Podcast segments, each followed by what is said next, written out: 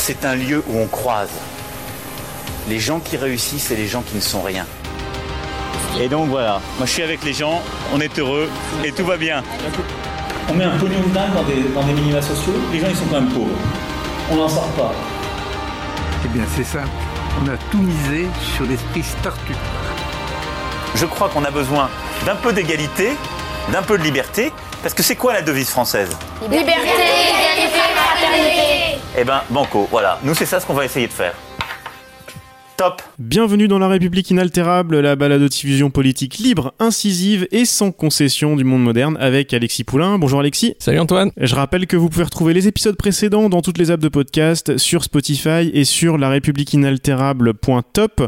Vous pourrez par exemple réécouter le bilan de la COP25 que j'ai fait samedi avec Rebecca Armstrong du podcast hashtag 2050.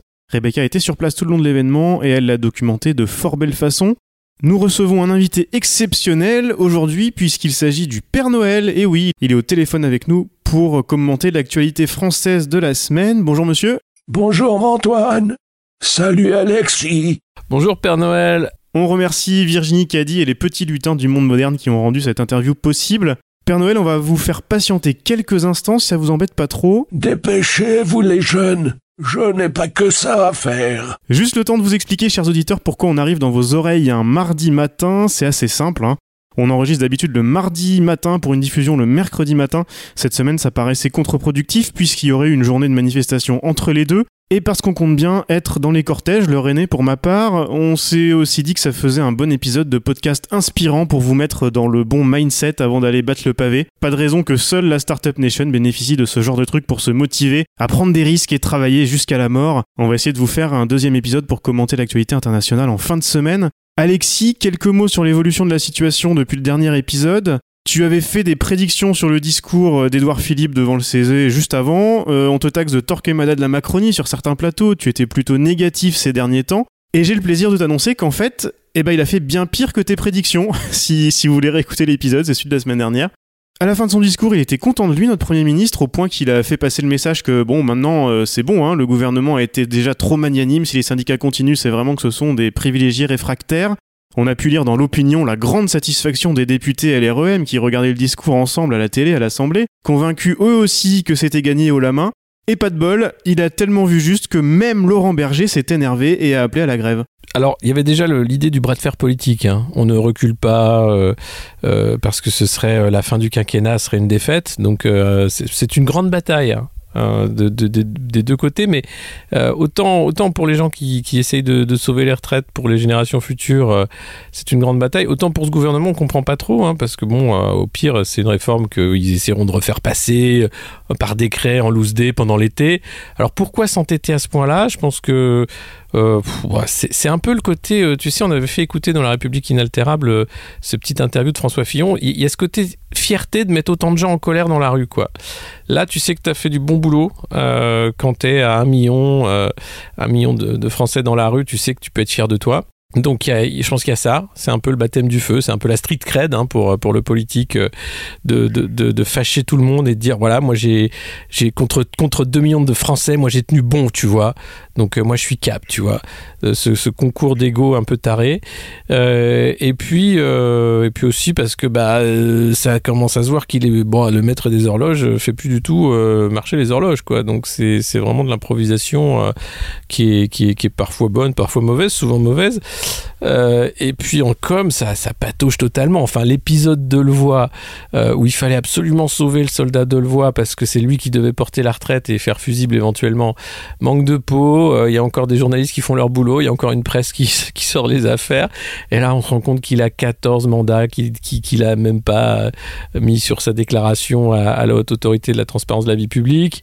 Alors ouais, c'est de bonne foi qu'il a oublié de les mettre. Hein. C'est 12, puis 13, puis 14 mandats, puis euh, puis la bonne foi, bah, la bonne foi, euh, ça fait beaucoup de gens de mauvaise foi sur les plateaux pour défendre quelqu'un de bonne foi. Donc à la, à la fin, on lui dit écoute Jean-Paul, euh, on a beau être de, de, mauvaise foi à te défendre, hein, il va falloir que tu partes là, c'est plus possible.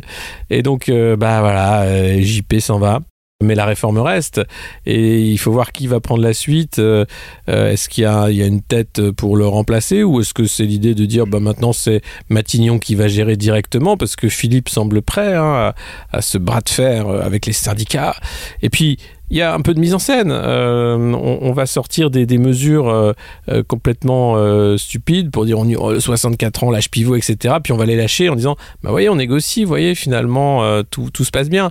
Et ah, on va, on va prendre ça pour un progrès alors que c'était pas dans la réforme initiale, que c'est complètement bidon et que c'est des méthodes de marchand de tapis, quoi. vous savez, c'est quand, quand, quand, quand, tu veux acheter une voiture, alors par exemple, tu vas acheter, c'est pas une voiture de luxe, t'as pas les moyens, mais tu prends une, une voiture qui fait un peu sport, une Fiat qui fait un peu sport, tu vois, Fiat Barchetta, et le vendeur va faire, euh, c'est pas une Porsche, hein, c'est une Fiat, hein, mais c'est bon, c'est pas une Porsche, mais il la compare déjà à une Porsche. Bah là, c'est un peu le truc, quoi. Donc on, vous dit, euh, attention, hein, cette réforme, ça pourrait être bien pire, ça pourrait être bien pire.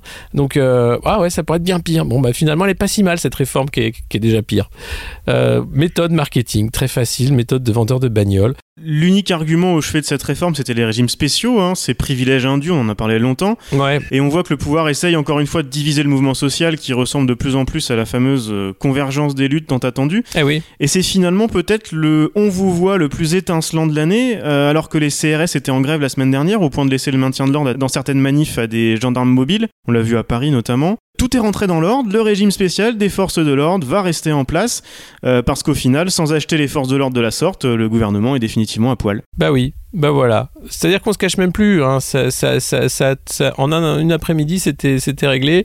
Euh, cette réforme qui est géniale, hein, euh, bah, non, surtout pas pour le régalien. Militaires, policiers, tous ceux qui vont vous sauver les fesses, là, euh, euh, surtout à ceux qui font les réformes, qui mettent autant de gens dans la rue, ils savent très bien qu'à un moment euh, Bon bah voilà, il hein, n'y a plus que ça. Donc euh, c'est d'une tristesse, mais c'est d'une tristesse parce que derrière les médecins qui sauvent des vies, les infirmiers, les soignants, les profs qui essayent d'élever un peu les consciences, alors ceux-là, ceux on s'en fout. Hein, ils vont pouvoir bénéficier du super nouveau régime, euh, ne pas avoir d'augmentation de salaire. Enfin la négo est beaucoup plus dure. On les traite. Euh, d'ailleurs c'est des preneurs d'otages hein, ces gens-là. Mais quand c'est les CRS qui posent les boucliers et les matraques, bah ils prennent en otage le gouvernement d'une certaine certaine façon. Alors, euh, ça, ça, fait moins d'otages, hein, mais euh, du coup, c'est plus efficace. Euh, non, mais si on veut rentrer là-dedans, euh, voilà, c'est d'un. C'en est tellement comique, finalement de voir ce niveau de, de décrépitude morale et, où il n'y a rien en fait qui tient. Euh, on, on, a affaire à, des menteurs, à des gens de mauvaise foi, à des dissimulateurs, à, des gens vraiment, mais, enfin c'est le degré zéro hein, de, la morale politique, euh, le nouveau monde, et, tout ça. Euh, dans une sorte de fête au grand n'importe quoi parce que plus on va pousser loin le bouchon, bah plus finalement ça flotte toujours un bouchon. Donc euh, allez, allons, ah, voyons jusqu'où on peut aller. Mais à la fin de la, tu la rivière, là, si on pousse, c'est quand même des, chutes. Euh, et là, on peut, on peut quand même tomber sur des gros cailloux, quoi. Ouais, et justement, c'est pour ça que je voulais avoir le Père Noël en ligne, euh, spécialiste ah, de tous ces petits cadeaux qu'on distribue à droite à gauche, là, pour diviser le mouvement social. Et, ouais. et les grévistes ont été accusés de vouloir gâcher Noël, c'est le dernier argument du gouvernement. Ouais. Euh, parce que tous les autres ne fonctionnent plus. Euh, Père Noël, vous êtes toujours avec nous? Oui, je suis toujours là. Allez-y, je vous écoute. Euh, bah, tout simplement, euh, que pensez-vous de cet argument? Est-ce que le mouvement social peut gâcher Noël? Gâcher Noël? Comment des griffes pourraient-elles gâcher Noël? Oui, bah principalement euh, par euh, rapport au transport. Les Français vont pas pouvoir se rendre sur les lieux où vous avez prévu de passer les fêtes de fin d'année. Bah, c'est totalement idiot. Comme si je prenais les transports en commun. Moi, c'est le traîneau à l'ancienne avec Comète, le René Seco peint en attelage. En plus, mon traîneau il est magique.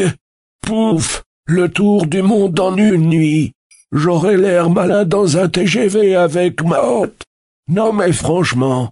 En plus, c'est pas pour dire, mais avec le réchauffement climatique et le reste, le traîneau, c'est tout de même plus écolo.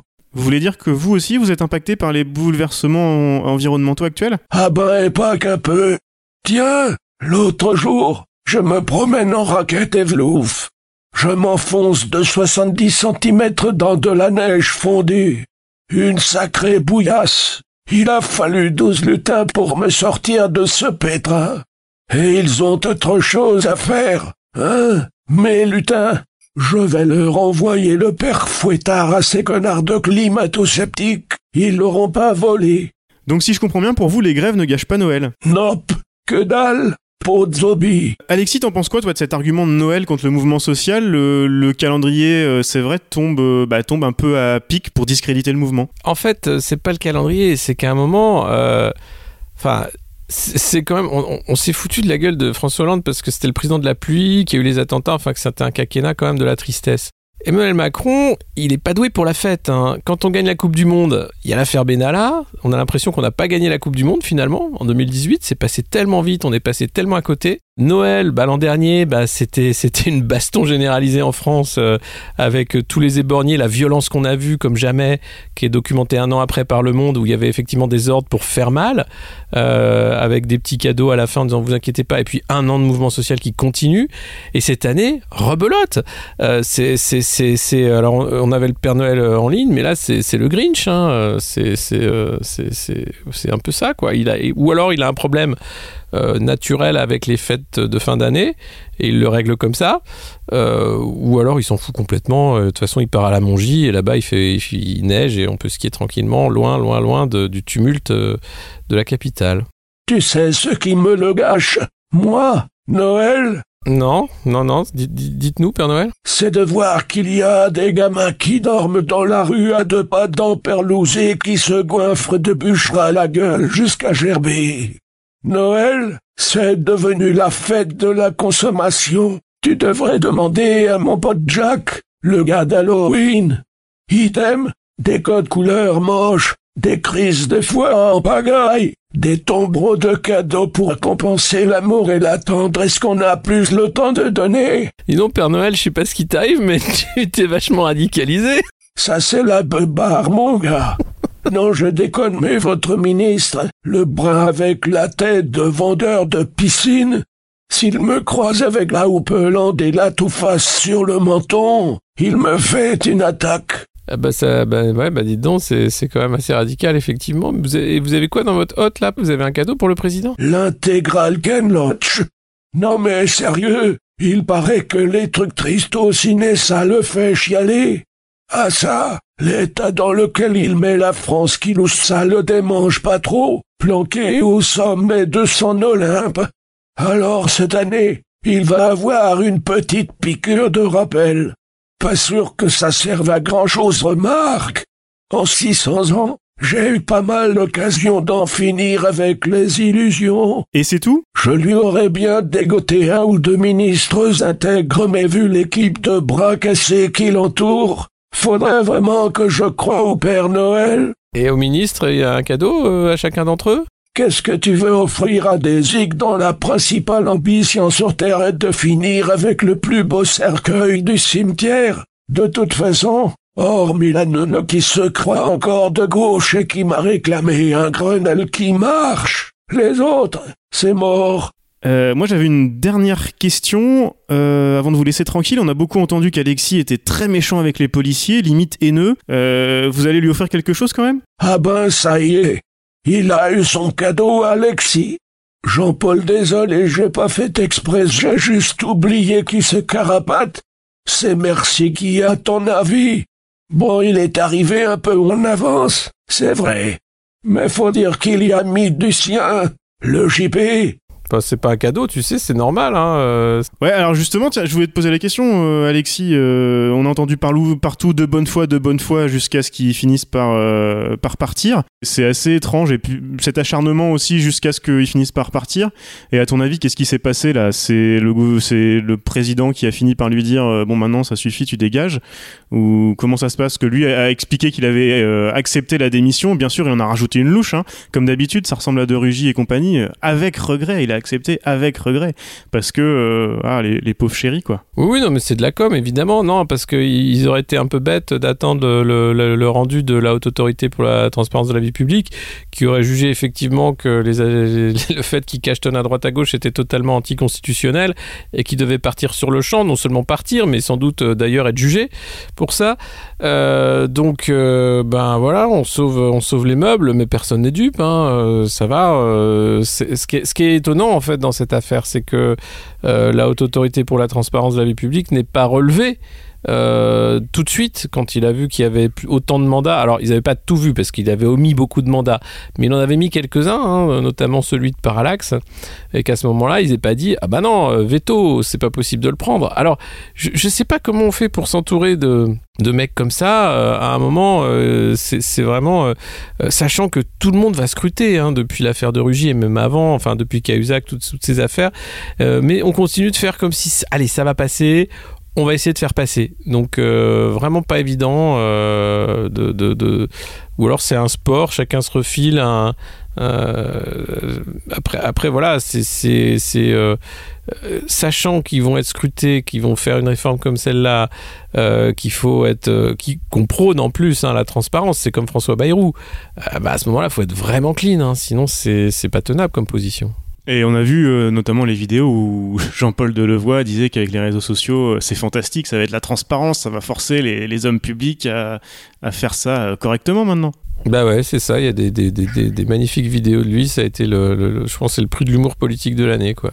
Ce que je trouve étonnant aussi, c'est qu'ils ont ils ont pas appris quoi avec l'affaire de Rugy avec tous ces trucs là ils se sont pas dit à un moment donné on va nous le reprocher donc euh, il va peut-être falloir qu'on s'en occupe plutôt que de dire à tout le monde allez vous faire foutre on fait ce qu'on veut et, et finalement euh, au bout du bout euh, quand il finit par, par partir dire non non mais il a rien à se reprocher c'est juste ces, ces méchants crypto gauchistes de chaînes qui sévissent dans la presse qui nous obligent etc ils en sortent toujours pas de, ce, de ça c'est étonnant surtout, surtout dans le contexte social actuel mais non, parce que c'est une façon d'être. Enfin, c'est-à-dire que dans, ces cercles-là, euh, c'est normal d'avoir autant de mandats, de ne pas trop savoir. Enfin, on est, on cumulard, c'est normal. Après, euh, qu'on soit payé ou pas, enfin ça compte pas trop, c'est des broutilles, hein, tout ça, 5000 euros par mois, bon, ça met du beurre dans les épinards, mais euh, donc c'est normal, mais c'est exactement comme, ça a pas beaucoup changé, hein, quand, François Fillon se fait offrir des costumes par un, vendeur d'armes, euh, c'est tout à fait normal pour lui, et, peu importe la valeur des costumes, il, aime bien la fringue, il aime bien la sape, c'est normal. Euh, Jack Lang, voilà, qui a eu je sais pas combien de, de, cadeaux de costard smalto, lui, pour lui, c'est normal d'avoir autant de cadeaux, t'es aimé, t'as beaucoup d'amis, c'est bien. Il voit pas la corruption en fait parce qu'il la respire. Donc euh, c'est voilà, c'est que tu as un filtre en fait qui fait qu'ils ne comprennent même pas ce qu'ils font de mal parce que c'est une façon d'être. Tu avais une dernière question, je crois, pour euh, pour le Père Noël. Ouais, Père Noël. En fait, je me demandais si vous aviez jamais eu affaire à, à des grèves des lutins dans les usines à cadeaux là. Non, je les traite bien. Ils sont bien payés, ils ont la retraite à 103 ans. C'est très jeune. Bon, très bien, c'est noté. Et ben, Père Noël, on vous remercie. Euh, ben, vous, vous non plus. Hein. J'imagine que vous reprenez, vous n'êtes pas parti pour prendre votre retraite. De rien. Très joyeuse fête à tous. Paix et amour à tous les hommes de bonne volonté. N'oubliez pas mon petit cookie près de la cheminée avec mon verre de lait. Je souhaite une bonne manif à tous nos auditeurs et puis on se retrouve un peu plus tard dans la semaine pour parler notamment, Alexis, j'ai hâte de t'entendre là-dessus, des affaires euh, d'élection en Grande-Bretagne. Là, on a beaucoup de choses à raconter aussi. Oh là là, la fête, ça c'est encore une autre, une autre histoire de Noël. Ah, celui-là, il en loupe pas une. En tout cas, les gars, bon courage. C'est bien compliqué chez vous. Continuez la lutte. Lâchez rien.